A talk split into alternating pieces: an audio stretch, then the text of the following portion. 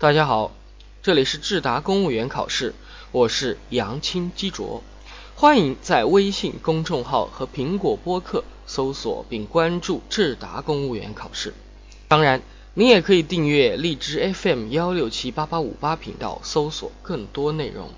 今天我给大家带来了一道与我们实际的工作密切相关的应急人际结合类题型。你刚到单位，部分老同志认为现在的大学生普遍做事不够认真，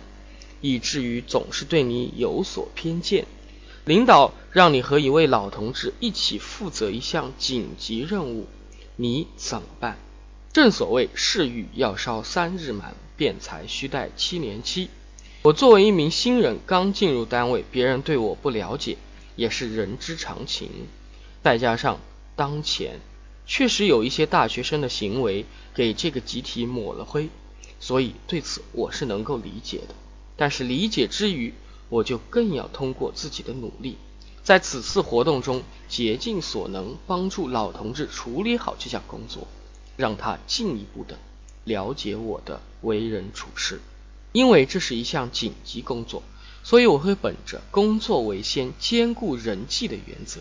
一方面反思平时自己的待人接物、处理事务时可能出现的细节问题，尽力保证不因自己的失误耽误了此次紧急工作的开展；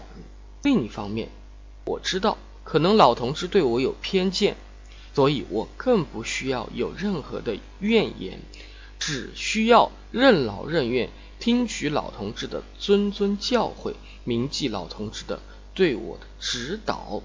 做好老同志布置给我的所有的事情，不让老同志对我的印象降低的同时，也方便我们的工作的具体开展。我想，在我的尽力辅助下。我们一定能很好的完成这项工作，而只要我在工作中向老同志展现了真正的自我，那么他们对我的印象也就一定会改善。路遥知马力，